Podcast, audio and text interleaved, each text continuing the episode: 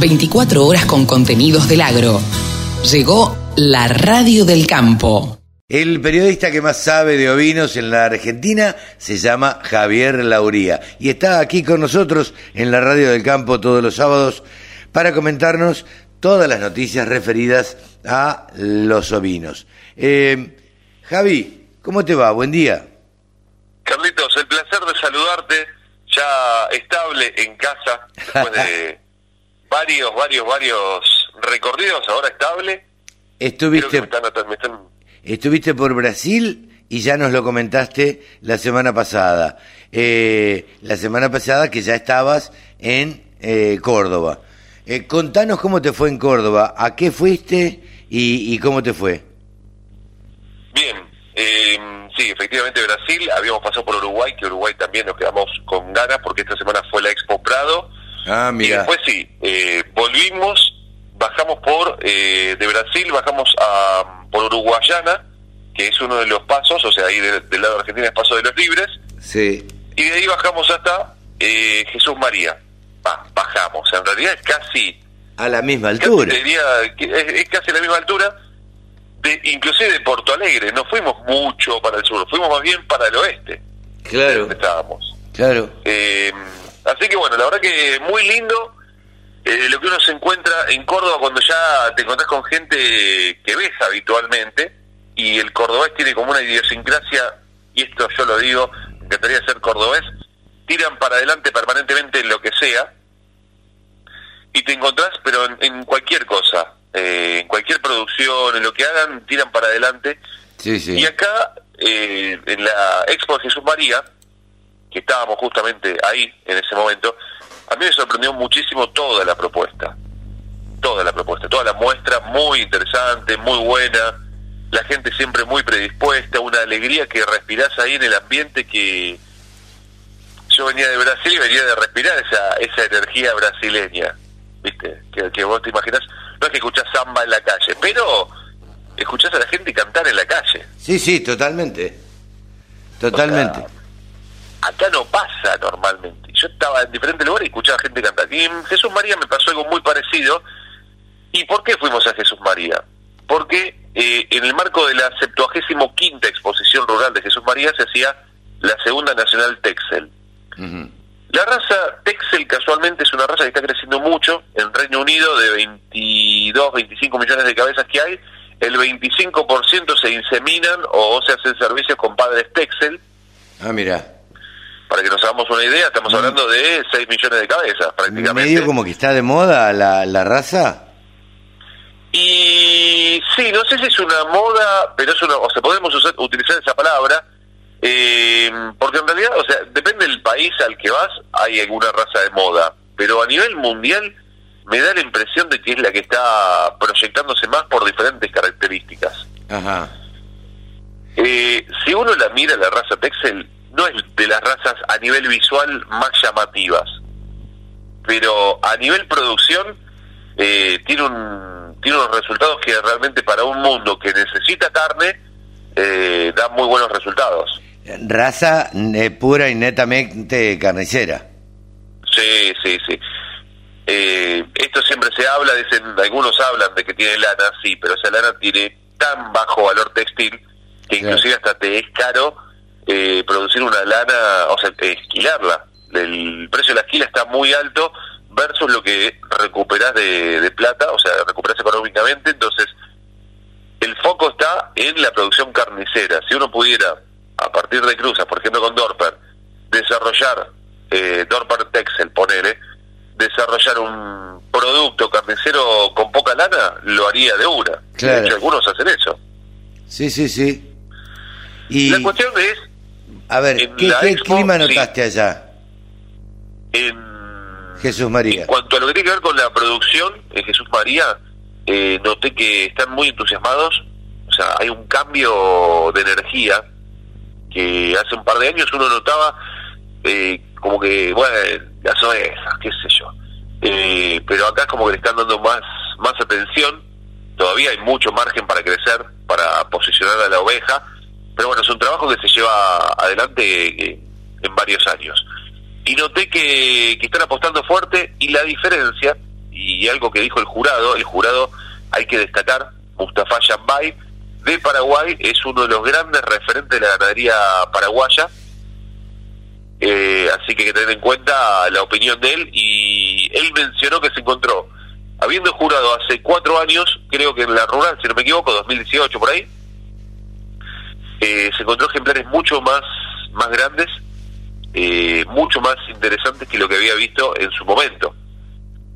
Claro. Y, y después tengamos en cuenta que Texel en Palermo había jurado eh, un brasileño, ahora no me acuerdo el nombre, no quiero, no quiero mentir, no recuerdo el nombre, pido disculpas por esa omisión.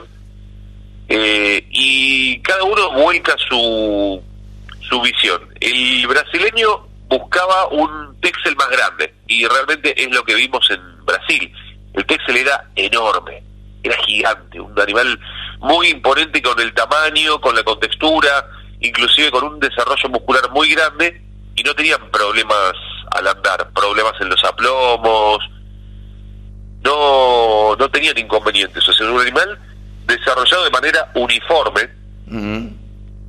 Así que eso se observaba en Brasil y en y ahora en Córdoba, Jesús María, en esta segunda Nacional Texel, también vimos animales un poquito más compactos, muy bien desarrollados, uniformes, algo que destacó el jurado y que estaba buscando, eh, destacó, por ejemplo, le gustan los animales largos, es decir, que tengo un buen desarrollo, una buena separación entre costillas, eh, por la cuestión de que tenés mayor distribución de la carne, y animales con buenos aplomos, con un buen desarrollo, porque siempre se habla eh, que la parte más cara del animal carnicero está de la mitad hacia atrás. Entonces, un buen desarrollo que no que no cierre tanto lo que es el cuarto trasero tan arriba, sino más bien cerca de la rodilla, lo cual te da una posibilidad de seguir desarrollando ese músculo. Así que, de alguna forma, te da pauta de lo que están buscando. Y eso es algo que yo ya venía observando mucho también en Palermo. El jurado buscó siempre, y en, también en Venado Tuerto observé lo mismo, el jurado uruguayo que estuvo en Venado Tuerto, buscaba que el músculo no cerrara tan arriba, el músculo del cuarto trasero, sino que se acercara más hacia lo que es la rodilla, porque ese ese músculo puede crecer más, puede proyectar más, y es un par de puntos más de, de rinde, básicamente, cuando hablamos de razas carniceras.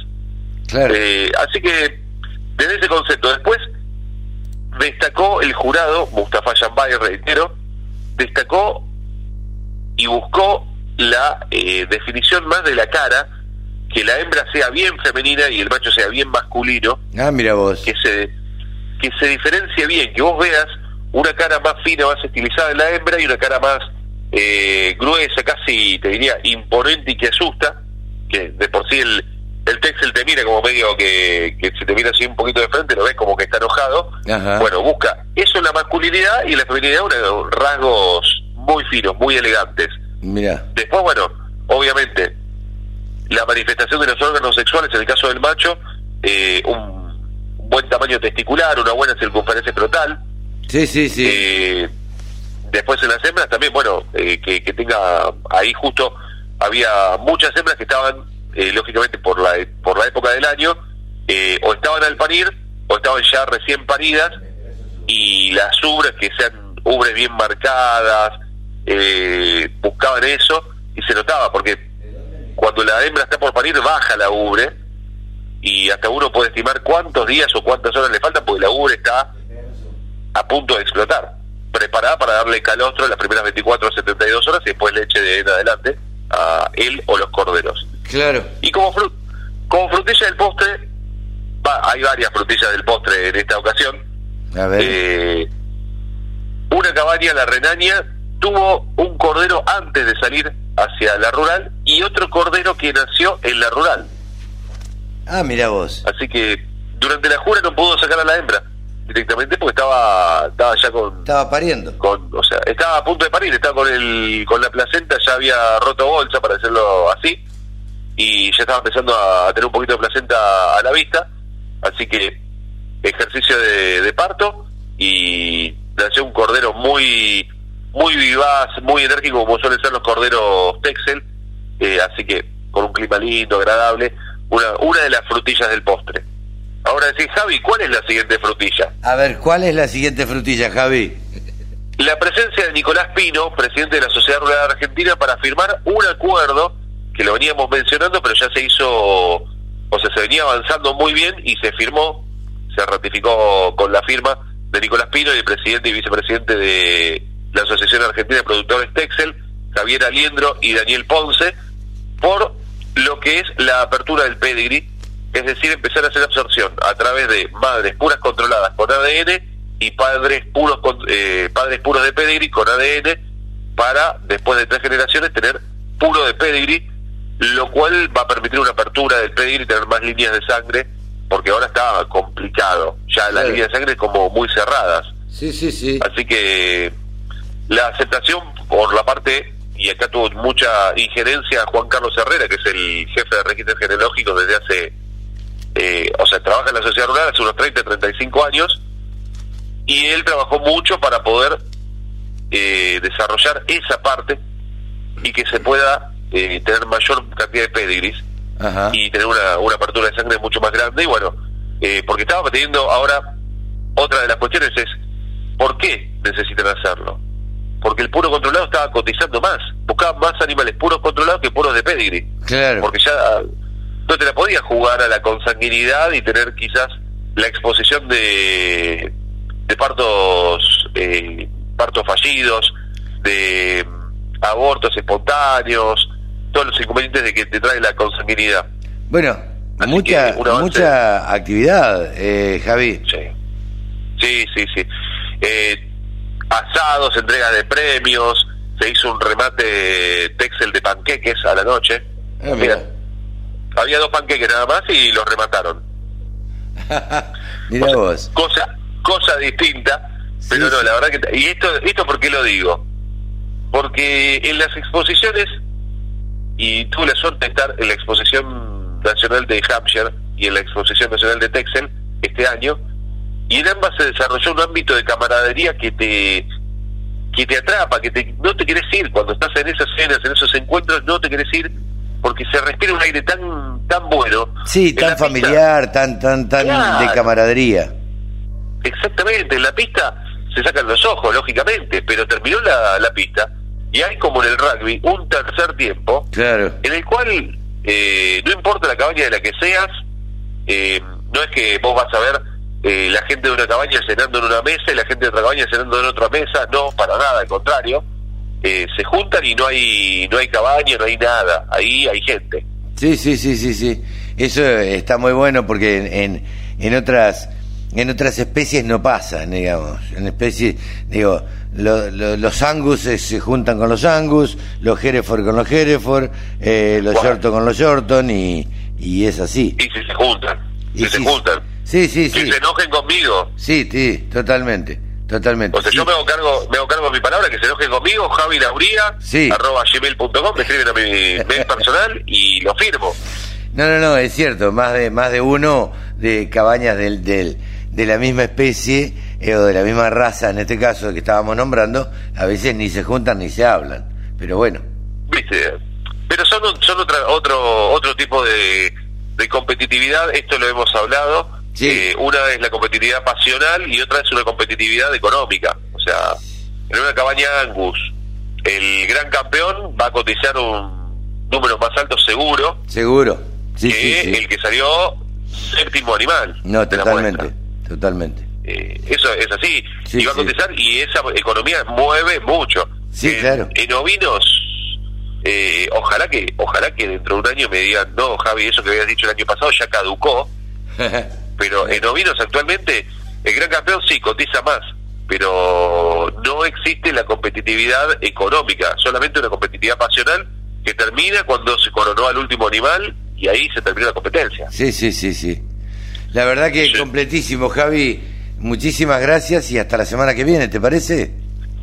Por supuesto, para mí es un placer, ah. como siempre, y un abrazo grande para todos. Y la semana que viene, eh, eh, para no hacerlo tan largo hoy, me vas a comentar cómo, cómo estuvo la charla de la semana pasada. La charla, con eso. La charla modo Obis. Contá con eso que estuvo buenísima. Qué bueno, qué bueno, me alegro mucho. Y este, así, ¿con quién estuviste? Esta vez me, me abandonó Tony, que bueno, tenía algunas, algunas cuestiones de muestreos en el campo, en el módulo experimental que armó, pero eh, tuve la posibilidad de entrevistar a Raúl Lira Fernández, Ajá. él es de, de Chile, de Magallanes, Ajá. y te tiro el título, si querés ten- tenerlo ahí a mano, porque fue tremendo. El título es La revolución del pelo, eh, desarrollo de carne en ganadería extensiva. Ajá, mira vos. O sea, O sea, va por ese lado la cosa. allá, en zona fría, fría, fría, con razas de pelo, que vos decís, se la bancan sin problema alguno. Mira vos, qué bien. Mira vos. Y, y qué El interesante, ¿no? Porque qué interesante, Sí. digo que una raza de pelo eh, eh, sea apta para un lugar frío, ¿no? Y te puedo asegurar que las cosas, eh, tremendo, tremendo la diferencia de lo que contó eh, a nivel carnicero. Pero si te digo todo ahora, no, claro. Nos vamos a quedar sin tema de charla nos para la quedamos semana sin, próxima. sin tema la semana que viene. Javi, buen fin de semana y muchísimas gracias. Igualmente para vos, gracias por este espacio como siempre. Javier Lauría, el periodista que más sabe de ovinos, ha pasado aquí en los micrófonos de la radio del campo. Sumate. Entre todos hacemos la mejor radio, la radio del campo.